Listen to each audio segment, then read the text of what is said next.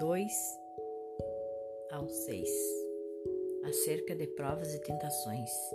Meus irmãos, tende grande gozo quando cairdes em várias tentações, sabendo que a prova de vossa fé produz a paciência. Tenha, porém, a paciência, a sua obra perfeita, para que sejais perfeitos e completos, sem faltar em coisa alguma. E, se alguém de vós tem falta de sabedoria, peça a Deus, que a todos dá liberalmente e não o lança em rosto, e ser-lhe-ás dada.